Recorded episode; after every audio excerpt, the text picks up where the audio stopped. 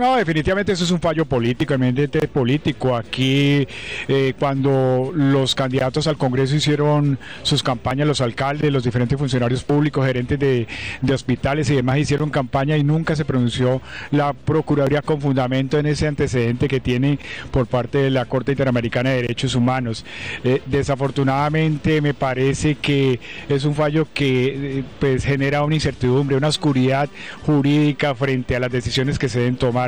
Ah, el 13 de marzo, el día que el señor alcalde eh, hizo su manifestación que se identificaba, pues obviamente empezaron las denuncias. Uno esperaría que al otro día, así como actuaron con el alcalde de Medellín, se tomara una decisión, pero mire que arrastraron toda esa investigación hasta el día de ayer y por un video que se hizo 24 horas antes, incluso el mismo día se viralizó a través de redes sociales, pues se toma una decisión en la noche. Entonces uno pregunta por qué en lo que hacía referencia a casi dos meses que se inició una investigación, pues se toma una decisión arrastrando al alcalde de Ibagué para suspender supuestamente por participación en política al alcalde de Medellín. Yo creo que esa oscuridad política que nos eh, que afrontamos pues es producto de esa situación que tiene nuestro país en el tema político y la verdad lamentable porque es una decisión, vuelvo y repito, política, Juan Pablo y amigos.